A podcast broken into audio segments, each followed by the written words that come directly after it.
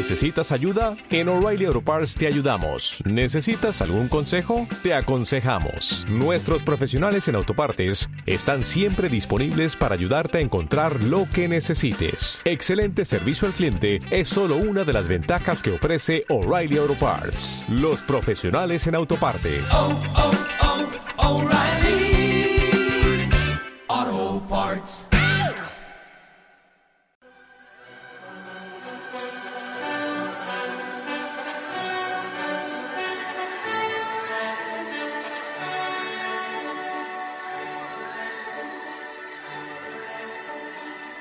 Parte de guerra.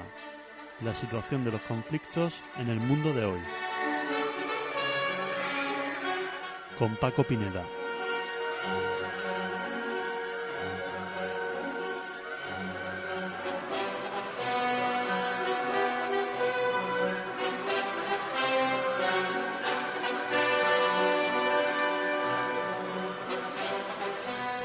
Bienvenidas y bienvenidos a un nuevo programa del parte de guerra. En esta ocasión ya estamos en el parte de guerra número 16. Eh, como saben, en este espacio nos ocupamos de dar a conocer las distintas noticias que a nivel internacional eh, ocasionan algún tipo de conflicto y que normalmente no aparecen en los informativos convencionales, bien porque no interesan, bien porque no les queda tiempo, que más o menos es lo mismo, y eh, que creemos eh, de interés para tener una visión global de lo que está ocurriendo en el mundo. Después ustedes son los que sacan sus propias conclusiones.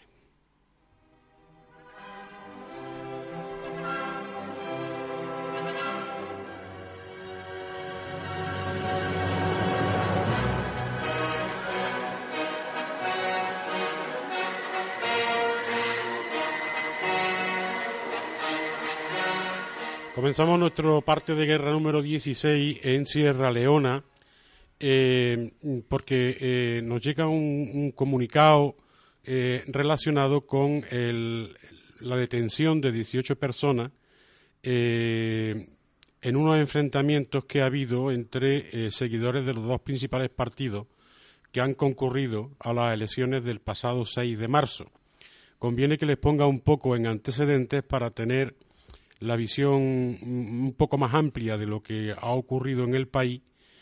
Y básicamente se trata de lo siguiente. Había dos candidatos eh, punteros digamos en las presidenciales.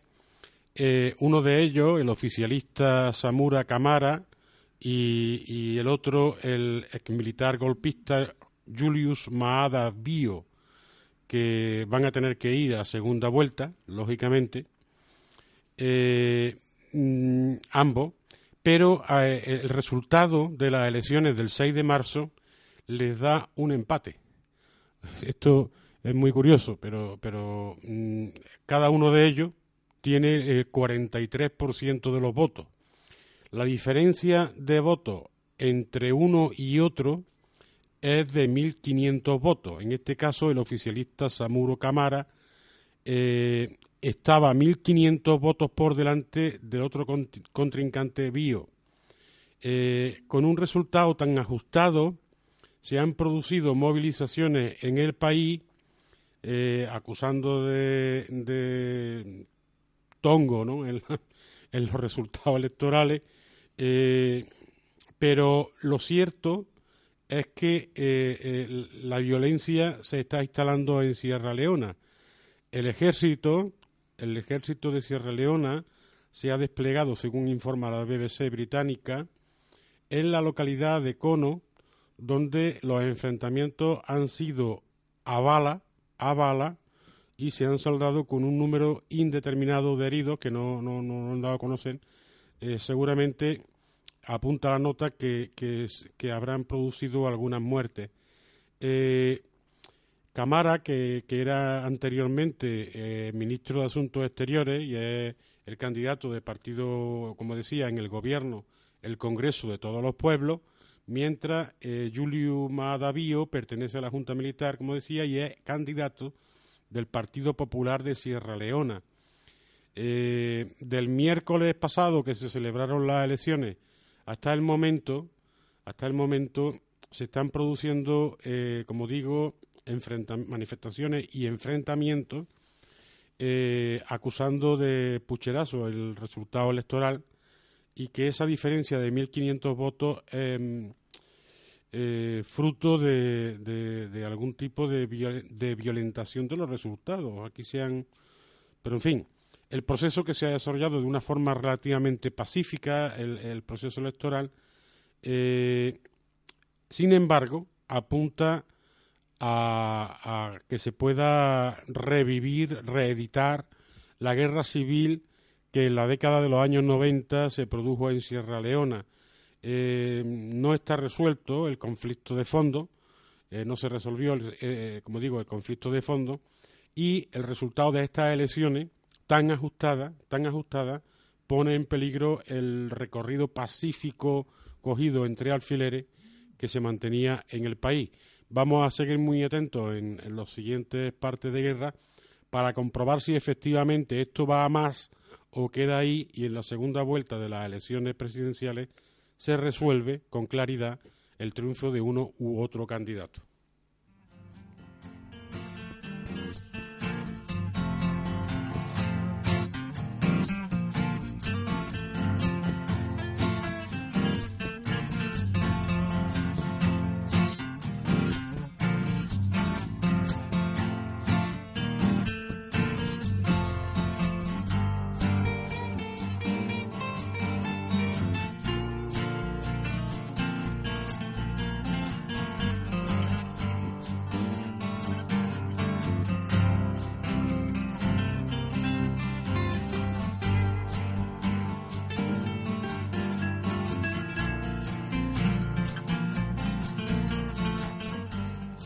Continuamos en, Palestina porque la Unión Europea, eh, en concreto la alta representante de política exterior y de seguridad, Mogherini, Federica Mogherini, ha denunciado que el atentado con bomba del que salió ileso el martes, este martes el, el primer ministro palestino Rami Hamdallah en la franja de Gaza constituye un intento deliberado, dice la nota, de minar los esfuerzos recientes para reunir Gaza y Cisjordania bajo la legítima autoridad palestina y reclama a Mogherini una investigación exhaustiva para que los responsables rindan cuenta.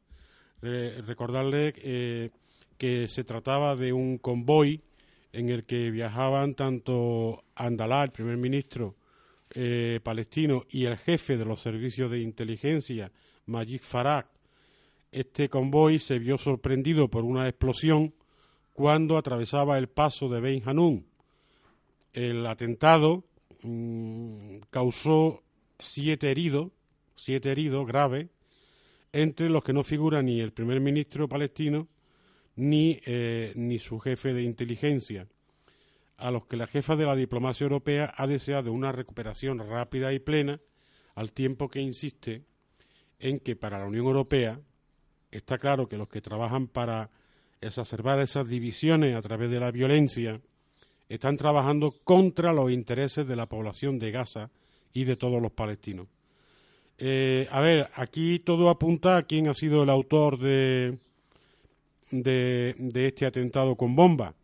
Eh, yo no me atrevo a, decirlo, pero, mm, a ver, eh, prosperando la intención de la Unión Gaza-Cisjordania eh, con una clara, con un claro apoyo de la población palestina, una gran presencia en el ámbito de lo internacional que va en detrimento de las posturas radicales del gobierno eh, israelí, pues mm, yo no lo voy a decir, pero es blanco y en botella, blanco y en botella.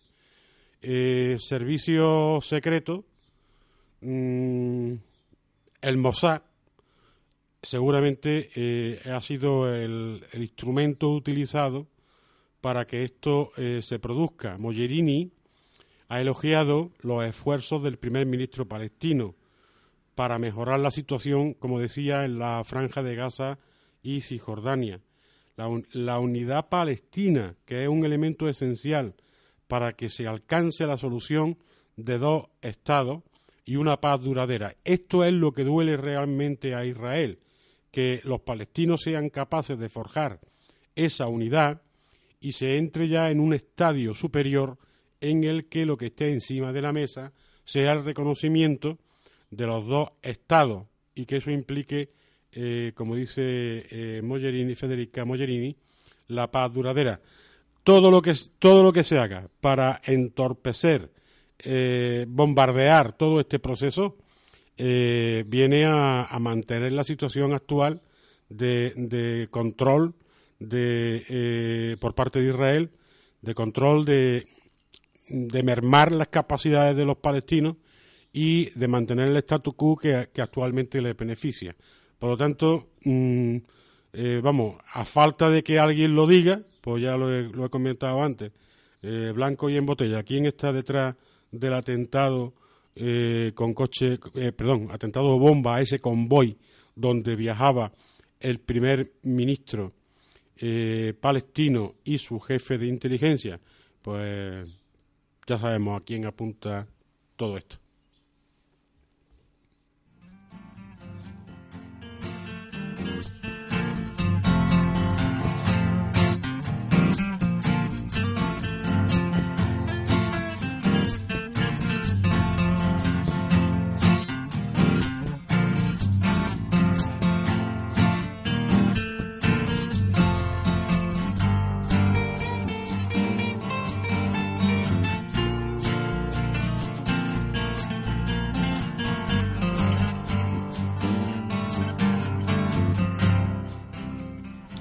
Vamos ahora en el parte de guerra a Filipinas, porque eh, bueno, ya sabemos que Filipinas forma parte, digamos, permanente de nuestro, de nuestro parte de guerra, lamentablemente.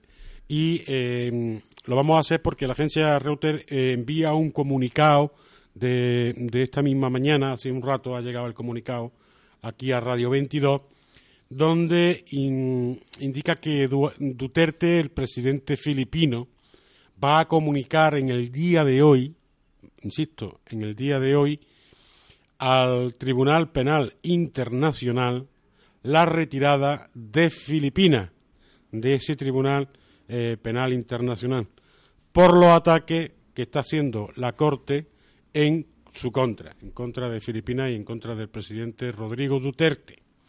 El presidente que, que está siendo muy controvertido en su medida pero eh, lo que hace referencia a este, a este digamos, mm, ataque de la Corte eh, contra, contra Filipinas, eh, voy a intentar resumirlo para que tengamos el contexto.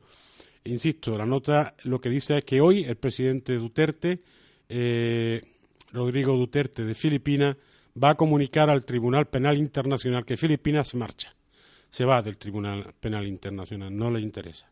¿Qué ha ocurrido? Bien, el Tribunal Penal Internacional decidió el 8 de febrero pasado, es hace un mes y poco, poner en marcha un examen preliminar de una denuncia que presentó un abogado filipino que acusa a Duterte, al presidente, de haber cometido crímenes contra la humanidad en su campaña de guerra contra la droga, contra el narcotráfico. Según la denuncia del abogado, esta campaña habría causado la, muerte de varios miles de personas desde el inicio del mandato presidencial de Roberto Duterte. Eh, eh, niegan lo hecho rotundamente el presidente Duterte y, el portavoz de la presidencia, que se llama Harry Roque, ha confirmado en un mensaje de texto que ha enviado a toda la prensa que Filipinas va a retirarse de la jurisdicción del Tribunal Penal Internacional eh, porque eh, está siendo, se está sintiendo como gobierno, como gobierno independiente y legítimo, eh, acusado, vilipendiado, el hecho de que hayan abierto un examen preliminar desde el Tribunal Penal Internacional les parece desproporcionado. A ver, la guerra contra las drogas que se, que se puso en marcha desde el inicio del mandato del presidente Roberto Duterte en Filipinas en junio de 2016, eh, es cierto que, que, ha acabado con la vida de miles de personas y, y, ha sido criticada por organizaciones internacionales de derechos humanos y por Naciones Unidas. Duterte dijo que, que estaba dispuesto a limpiar, a limpiar eh, Filipinas del narcotráfico y de la drogadicción. Eh, la policía, la policía filipina, eh, mantiene que, que, como tal policía, ha dado muerte a 4.100 personas en el marco de la guerra contra la droga. Estas muertes se han producido bien por resistencia a la detención durante las redadas contra narcotraficantes o bien en enfrentamientos eh, producidos contra, contra los traficantes con alijo de droga y en el momento de que, que iban a introducirlo al país. La policía ha dicho que no tiene vínculos con los hombres armados, por otro lado, que han matado a 2.300 consumidores de droga. A ver, aquí hay una, que hacer una diferenciación de la realidad que se está dando en Filipinas. Por un lado, hay una guerra eh, abierta, eh, declarada desde la presidencia del gobierno filipino contra el narcotráfico. Pero por otro lado, están actuando, digámoslo así, grupos paramilitares que están eh, mm, asesinando, asesinando a consumidores de droga. O sea, si ven a una persona por la calle mm, adicto a la droga, identificado, le disparan y punto, sin más. Y también a los traficantes, a los que localizan como traficantes a pequeña escala, es decir, el narcomenudeo. El narcomenudeo está siendo eh, el, foco de atención de estos grupos paramilitares.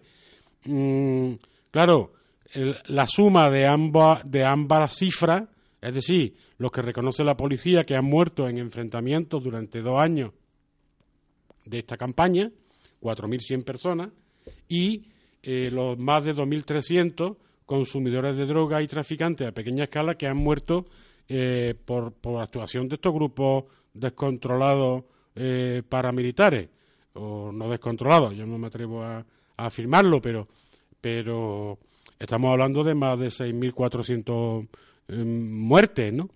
En este tema exclusivo de la, de la drogadicción. Eh, parece que, que el, tribunal, el Tribunal Penal Internacional, según dice el gobierno filipino, se ha excedido eh, en, en, abrir ese, ese expediente informativo. Eh, bueno, mmm, más que expediente informativo, ya, eh, tal y como hemos adelantado antes, una, una intención clara de abrirle un, una, una, denuncia. ¿no? El examen preliminar implica que si da mm, el visto bueno el Tribunal el Penal Internacional en su primer informe, eh, se va a abrir una, un expediente de condena. Si a esto unimos lo que decía al principio, que la propia Naciones Unidas eh, y el organismo de derechos humanos de la, de la ONU y otros de, internacionales eh, están criticando eh, la actuación del gobierno filipino, pues parece que, que, la cosa la tiene, la tiene fea el presidente filipino Roberto Duterte. el presidente ha defendido eh, la tarea que están llevando a cabo las fuerzas de seguridad eh, y ha pedido a, a, a, los mandos de dichas fuerzas, tanto del ejército como de la policía, que no colaboren con ninguna investigación internacional sobre el tema, ya sea del Tribunal Penal Internacional o de Naciones Unidas. Eh, claro, el Tribunal Penal Internacional tiene, tiene potestad para hacerlo, porque Filipinas es un país miembro de ese tribunal. ¿eh? Pero claro, lo que hace ahora mmm, el presidente filipino es decir, eh, hoy mismo, hoy les voy a comunicar que nos salimos del, del Tribunal Penal Inter Internacional, con lo cual el tribunal tiene, no tiene, no tiene jurisdicción para eh, someter a ninguna investigación a ese país, ya que no forma parte. Otra cosa es que las denuncias prosperen eh, en el sentido de que eh, vaya a la, Corte Internacional, al Tribunal Internacional de Justicia y se enfoque ya como, como un asunto de violación de derechos humanos. De acuerdo con el derecho internacional, Duterte y Filipinas están sometidos a esa jurisdicción del Tribunal Penal Internacional, como decía, por ser un país miembro de la Corte. Eh, aquí hay eh, un, un, asunto que tiene que ver con la retroactividad de la retirada, que está ahí un poco en duda. Es decir, si un país se retira del Tribunal, de la Corte Internacional, del Tribunal Penal Internacional, eh, lo que se conoce como Estatuto de Roma, se entiende, y así lo dice el propio Estatuto, que no tendría efectos retroactivos. Es decir, que si un país se va hoy, como quiere irse Filipinas, eh, no tiene efectos retroactivos sobre todo lo anterior. Con lo cual, el Tribunal Penal Internacional podría continuar con ese examen preliminar que tiene sobre la mesa.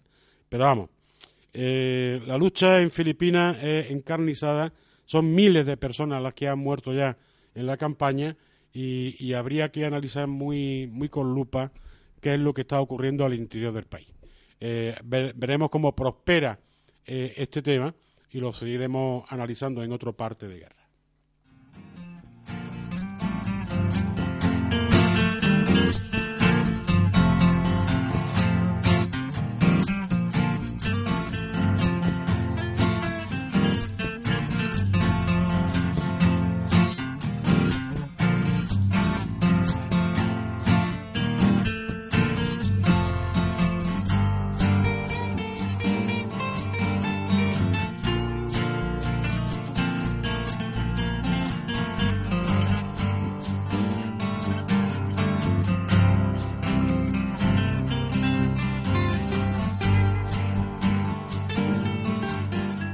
Vamos al continente africano y nos llega una, una noticia preocupante, como siempre, la República Democrática del Congo, donde han muerto más de 40 personas por enfrentamiento entre etnias en el, en el noroeste de, la República Democrática del Congo. Eh, según el informe, eh, dicen más de 40 personas, no, no especifica si 41 o 49, pero más de 40 personas han muerto víctimas de la violencia que enfrenta a distintas etnias en la región congoleña de Ituri, en el noreste del país africano, y que ya ha dejado desde diciembre decenas de fallecidos.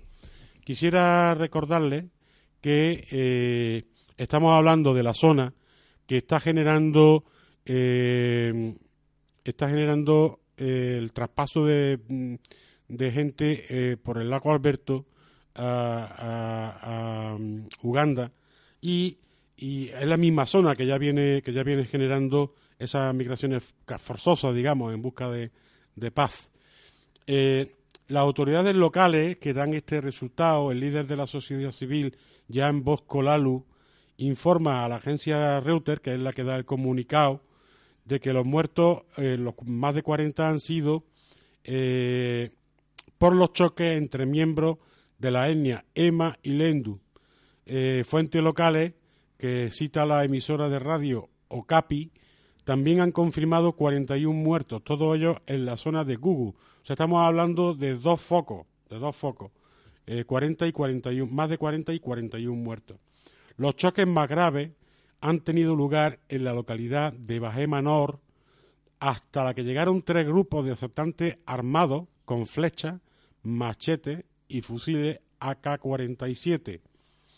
En esta zona habrían perdido la vida al menos 19 personas, es decir, la mitad de los 40 que están reportando, víctimas de un modo operandi que se ha repetido también, al menos, en tres pueblos de la zona.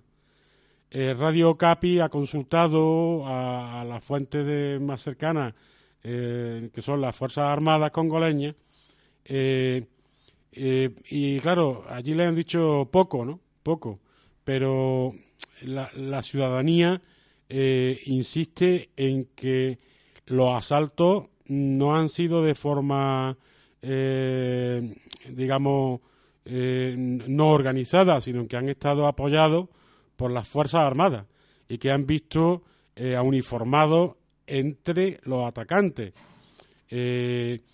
incluso algunos indican que las Fuerzas Armadas estaban apostadas eh, cerca del lugar de los hechos pero que no han intervenido de ninguna forma. Es decir, eh, eh, si no han intervenido es porque estaban de acuerdo en que se produjera este tipo de acción. Esto es preocupante, ¿no? La versión ha sido rechazada por un portavoz militar que ha rebajado la intensidad de estas acciones, pero lo cierto es que estamos hablando de una situación grave que se viene reproduciendo de forma permanente en la República Democrática del Congo, fundamentalmente en la zona noreste del país, y que sigue generando eh, movilizaciones, mm, migraciones masivas a través del lago Alberto hacia la vecina Uganda, donde ya el número de refugiados eh, ha aumentado a más de 50.000. Y Uganda, les recuerdo, que sigue esperando una ayuda internacional de la, de la comunidad internacional que no acaba de llegar de una forma eh, suficiente porque se le acumulan eh, los refugiados.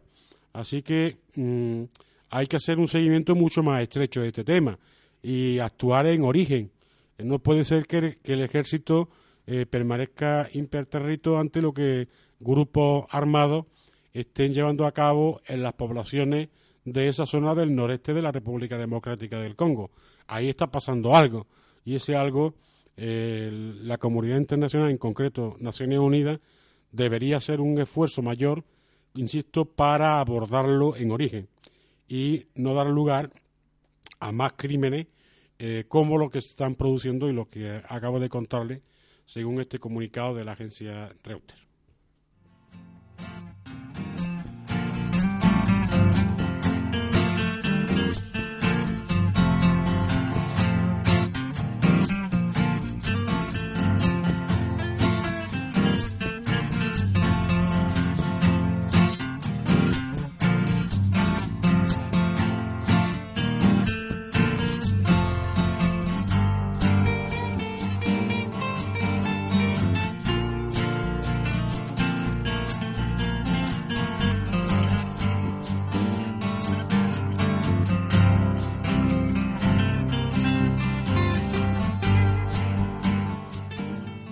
Cambiamos de continente ahora y nos vamos a Cuba.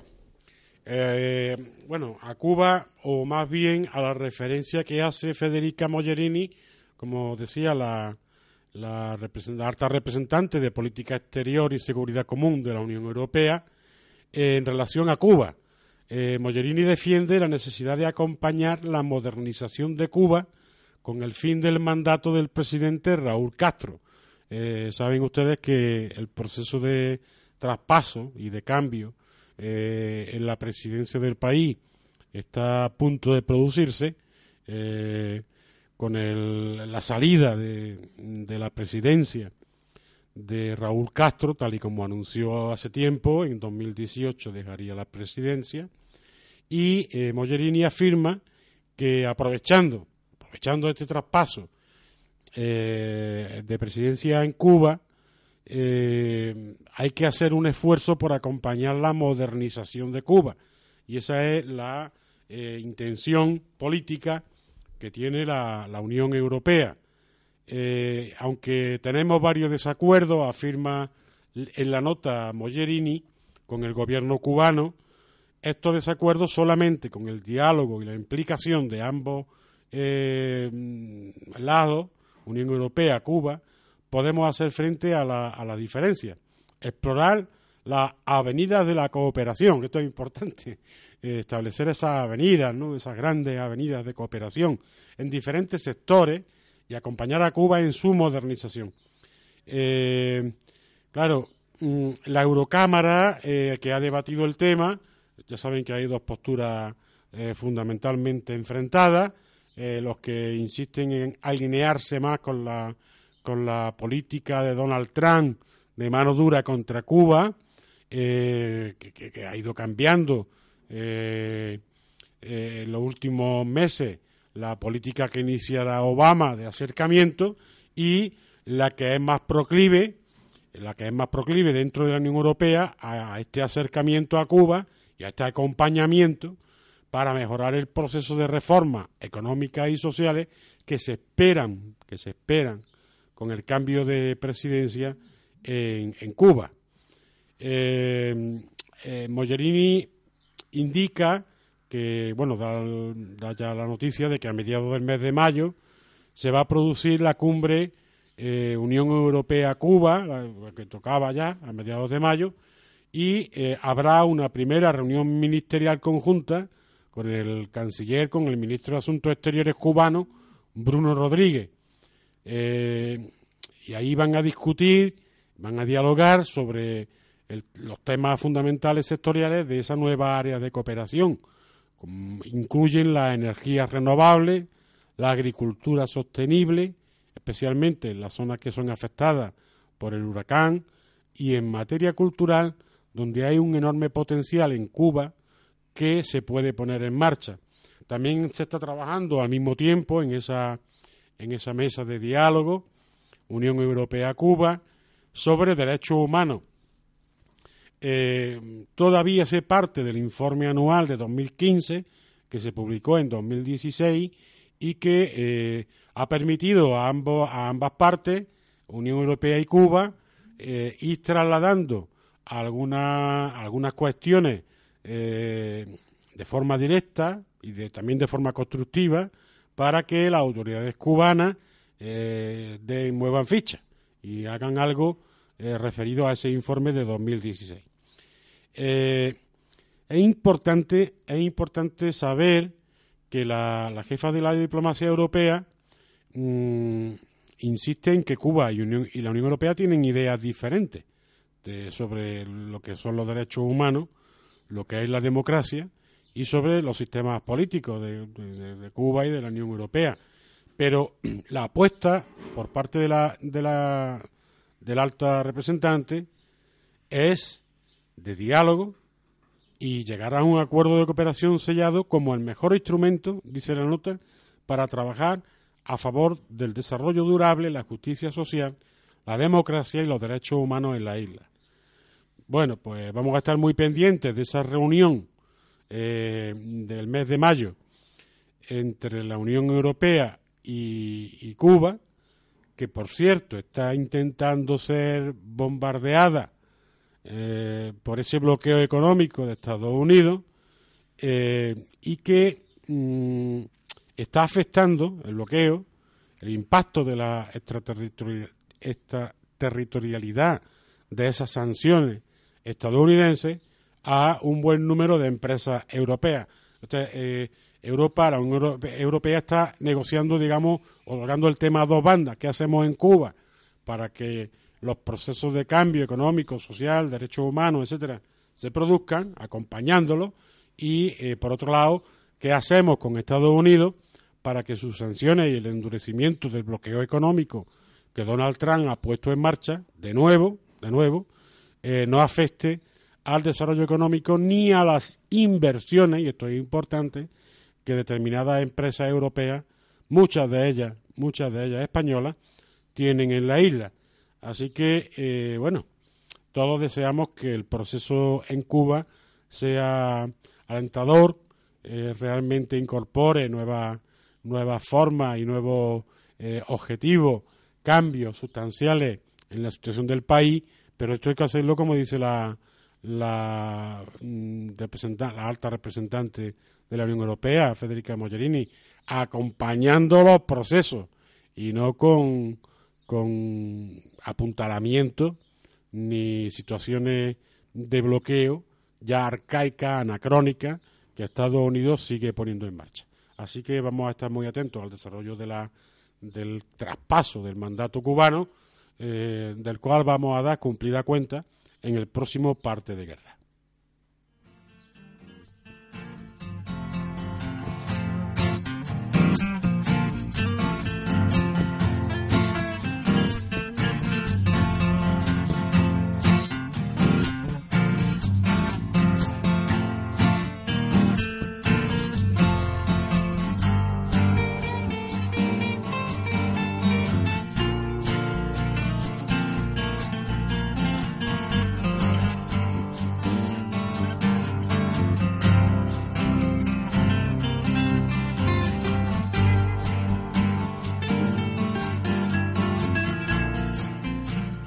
Vamos ahora a Alemania, eh, en este parte de guerra 16, Yo les decía al principio que nos ocupamos fundamentalmente de aquellas noticias que no suelen aparecer en los medios informativos convencionales, aunque esta que voy a decirle ahora mismo sí que va a aparecer, hoy va a aparecer en portada de todos los telediarios y de todos los informativos eh, hoy y los días siguientes mm, que se den a nivel internacional.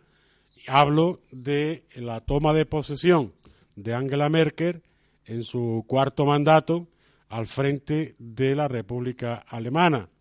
Eh, pero, ¿por qué lo intentamos mm, abordar aquí en el, en el parte de guerra? Bueno, pues porque seguramente eh, es necesario que hagamos una incidencia eh, mayor del por qué o del cómo ha llegado a este cuarto mandato la canciller alemana. Quiero recordarles que el resultado de las elecciones eh, recientes en Alemania, ya hace dos meses que han estado negociando, eh, no dieron la mayoría suficiente a Angela Merkel para eh, este periodo de gobierno. y que para ser investida hoy como, canciller alemana ha contado, va a contar con el apoyo explícito, claro, del Partido eh, Socialista Democrático, el PSD alemán, lo que viene a ser, si lo traducimos a la situación española, para aquellos que no lo tengan muy claro, pues el Partido Conservador, la Unión Cristiano-Demócrata, la CDU de Angela Merkel, va a contar con el apoyo del Partido Socialista. Es decir, como si el partido el PSOE apoyara a, Mariano Rajoy, es decir, traduciendo aún más, la gran coalición. Eh, la gran coalición eh, está siempre revoloteando por la situación de, los países europeos. Eh, la gran coalición implica que los dos partidos mayoritarios a nivel, históricamente en la mayoría de los países europeos pues eh, son capaces de ponerse de acuerdo para que gobierne uno u otro y abortar la posibilidad de que se den otras realidades de gobierno, otro tipo de coaliciones, otro tipo de aparición de partidos nuevos. Esto no, ha dado resultado en, en Francia, ya saben que, ahí se consiguió sacar fuera a los dos partidos eh, mayoritarios hasta ese momento, pero mm, en Alemania sí, en Alemania el, SPD, el Partido Socialista, ah, va a apoyar de forma clara a que continúe el gobierno de los conservadores, en este caso con Angela Merkel al frente. Eh, eh, claro, Merkel intentó hacer exploración de contacto con los liberales y con los ecologistas, de los verdes, eh, que daba los números. Si hubieran hecho un acuerdo, daba los números, pero claro, eh, los verdes decían que, que Tururú, que, con las políticas de cristianos-demócratas de, de, Angela Merkel no estaban de acuerdo y, por supuesto, se han mantenido al margen. Los liberales estaban más, eran más propicios a la negociación, pero ya no daban los números. En lugar de de verse abocada a una repetición de las elecciones, tocó la puerta del Partido Socialista. Y, bueno, pues eh, pues, le ha prestado todo su apoyo a nivel interno. Ha habido un debate entre la base y la afiliación del Partido Socialista que ha terminado con una consulta a las bases que dio como resultado, un poco, un poco estrecho el resultado, pero dio como resultado el que iban a apoyar a la canciller Angela Merkel en este cuarto mandato, con lo cual cuando termine tendrá 16 años de gobierno en Alemania, ¿eh? que no es poco, 16 años de gobierno, gracias a la gran coalición, Partido Socialista y los cristianos demócratas, es decir, la derecha, vuelven a ponerse de acuerdo para seguir gobernando, para mantener las políticas restrictivas restrictivas dentro de Alemania y en el marco, por lo tanto, en el marco de la Unión Europea. como esto seguramente no lo van a decir en los informativos, pues lo, lo lanzamos nosotros. Cuidado con la gran coalición.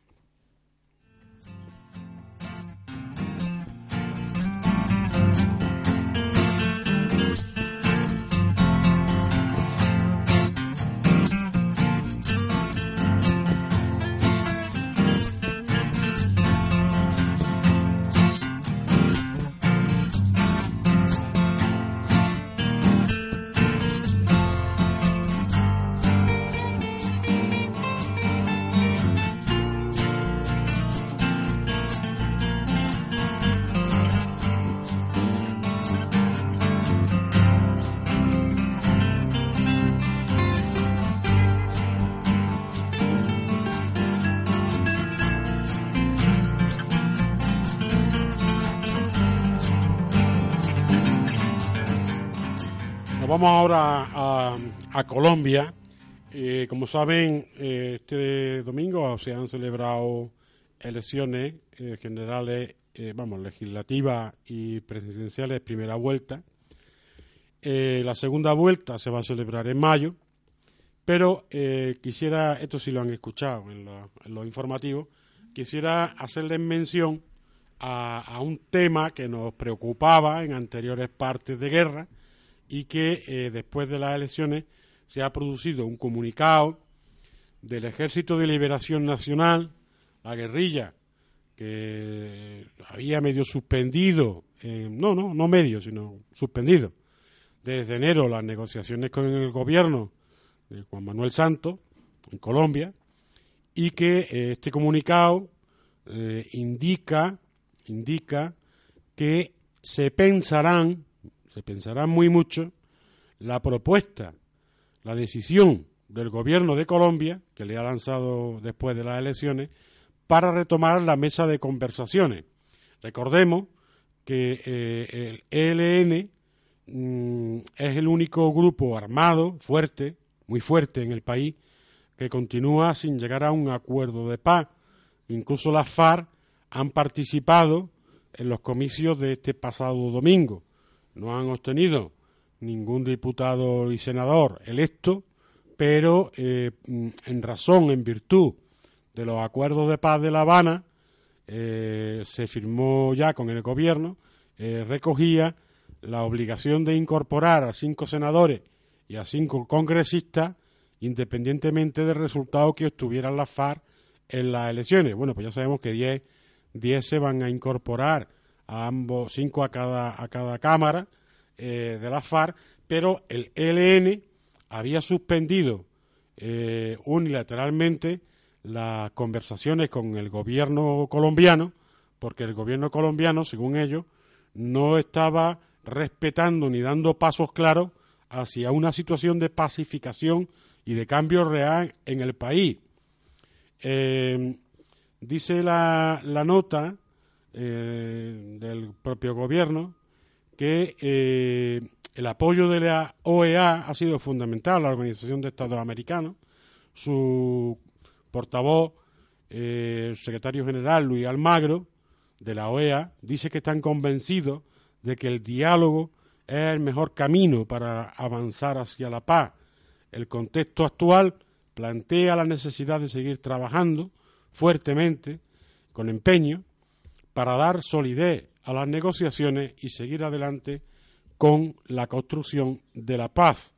Eh, el ELN eh, mantiene una capacidad operativa y de fuego bastante importante. Eh, se están dando en el país situaciones que pueden poner en peligro este proceso de paz con el Ejército de Liberación Nacional. Fundamentalmente lo que tiene que ver con eh, la actuación de, algunos grupos paramilitares que actúan de forma incontrolada en el país, digamos abiertamente, y que siguen asesinando a líderes campesinos, a líderes barriales, a líderes vecinales, a líderes sindicales y, y algunos cuadros que vienen de, de las FARC que se han incorporado a ese proceso democrático. Y algunas personas eh, claramente alineadas en, el renglón de la izquierda. Entonces, claro, el ELN viendo cómo está eh, produciéndose el desarrollo de esos acuerdos de paz de la, de La Habana, duda mucho, duda mucho de la intención real del gobierno de Juan Manuel Santos. Y, mucho va a tener que, poner sobre la mesa el gobierno colombiano si quiere realmente que el ELN se siente de nuevo a negociar y acabar con 50 años de conflicto ininterrumpido en el país. Eh, ya lo decíamos en anteriores partes de guerra, eh, señor Juan Manuel Santos, no basta con tener intención, ni, firmar, ni siquiera basta con firmar acuerdos como el de La Habana, ya lo hemos visto. Hace falta controlar la situación de pacificación real en el país y eso implica que los cuerpos y fuerzas de seguridad del Estado, la policía, el ejército, se pongan en marcha para cumplir esa situación de avance hacia la paz, de avance hacia el desarrollo, y no al contrario, porque mm, nos tememos mucho que si esto sigue así, las propias FARC, que ya han firmado el acuerdo en un momento dado, pueden recular. ¿eh? Si, si usted no está eh, masacrando a través de la actuación de grupos paramilitares incontrolados, a los cuales se deja hacer, a los cuales se deja hacer, es posible que ese acuerdo de paz pueda quedar en agua de borraja. Y, lo que es más grave en este, en este sentido, lo, que, lo que estamos hablando hoy es que el Ejército de Liberación Nacional no acabe de sentarse para eh, reanudar esos contactos de negociación en la mesa de conversaciones con la guerrilla y el ejército, eh, vamos, el gobierno colombiano. Por lo tanto, mm, la situación no es para nada fácil, para nada. Eh, está, claro que se va a celebrar la segunda vuelta, que habrá un nuevo presidente, posiblemente del centro derecha, en Colombia, lo cual también puede poner en peligro eh, estos procesos de acercamiento en la negociación. Yo personalmente no creo que hasta que se celebre la segunda vuelta el ELN quiera sentarse a la mesa, se sentará después cuando haya un gobierno nuevo y un presidente nuevo. No va a hablar ahora ya con los salientes, ¿no? pero mm, la realidad en el país es muy compleja y si no se dan pasos a nivel gubernamental para garantizar ese proceso, ese proceso de paz, eh, veo que va a tener muy, muy difícil que llegue a consolidarse. De todas formas, eh, bueno, ahora lo que hace la OEA es felicitar al gobierno de Colombia y, al Ejército de Liberación Nacional eh, para que vuelvan a sentarse en negociaciones de paz. Vamos a ver cómo se desarrolla este proceso de segunda vuelta electoral y va a ver también cuál va a ser el posicionamiento oficial del Ejército de Liberación Nacional, el LN, para ver si se sienta definitivamente a la mesa o no.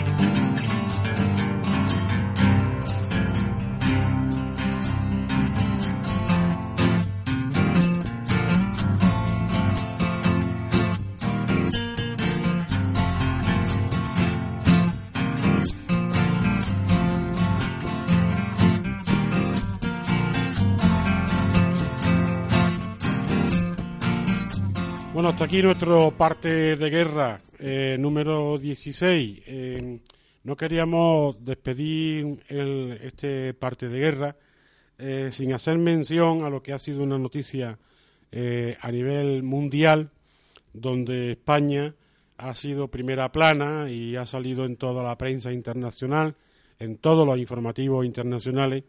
Y le estoy hablando de la movilización de la huelga feminista eh, y la celebración del, del 8 de marzo pasado, donde eh, millones de mujeres y algunos hombres salimos a la calle eh, para reivindicar la igualdad real entre, entre mujeres y hombres en, en, defensa de los derechos de la mujer.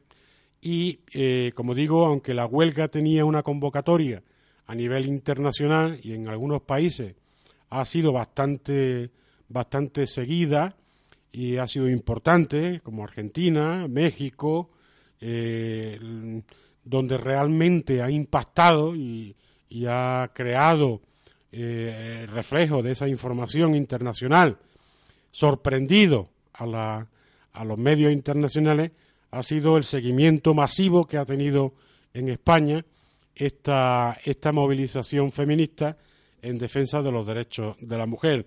Eh, es importante que, bueno, la marca España está ahí, digo, porque a nivel de gobierno eh, eh, lo han intentado tapar, lo han intentado ocultar, estaban en contra, también Ciudadanos estuvo en contra de esta movilización en un primer momento, pero luego regularon cuando vieron a millones de mujeres en la calle, pero voy a recordarle al gobierno español que esto también es marca España, ¿eh?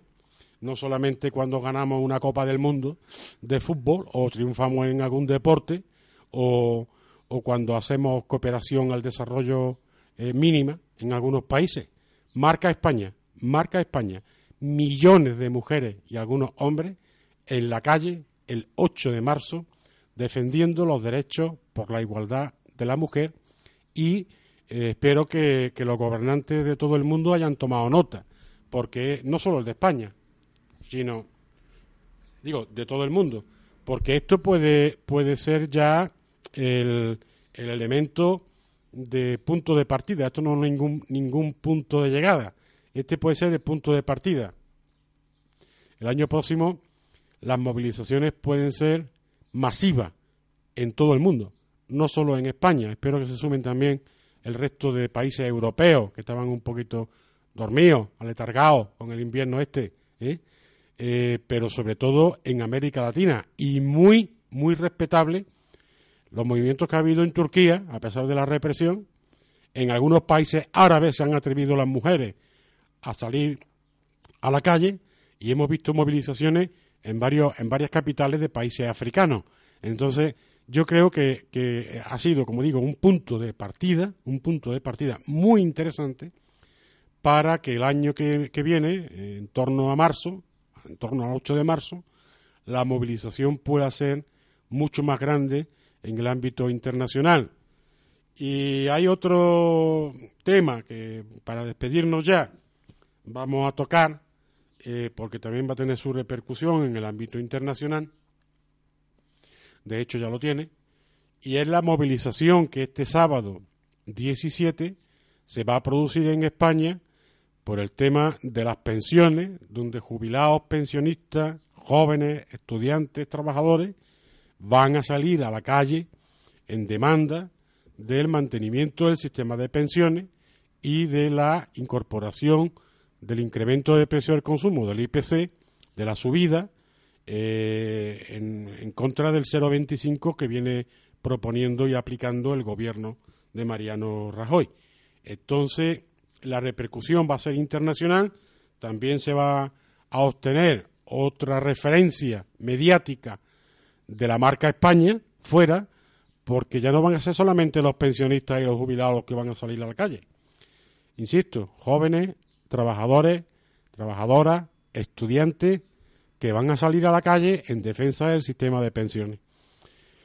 Bueno, pues mm, aquí terminamos nuestro parte de guerra número 16. La gente se está moviendo, Daniel. La gente no, no permanece tranquila.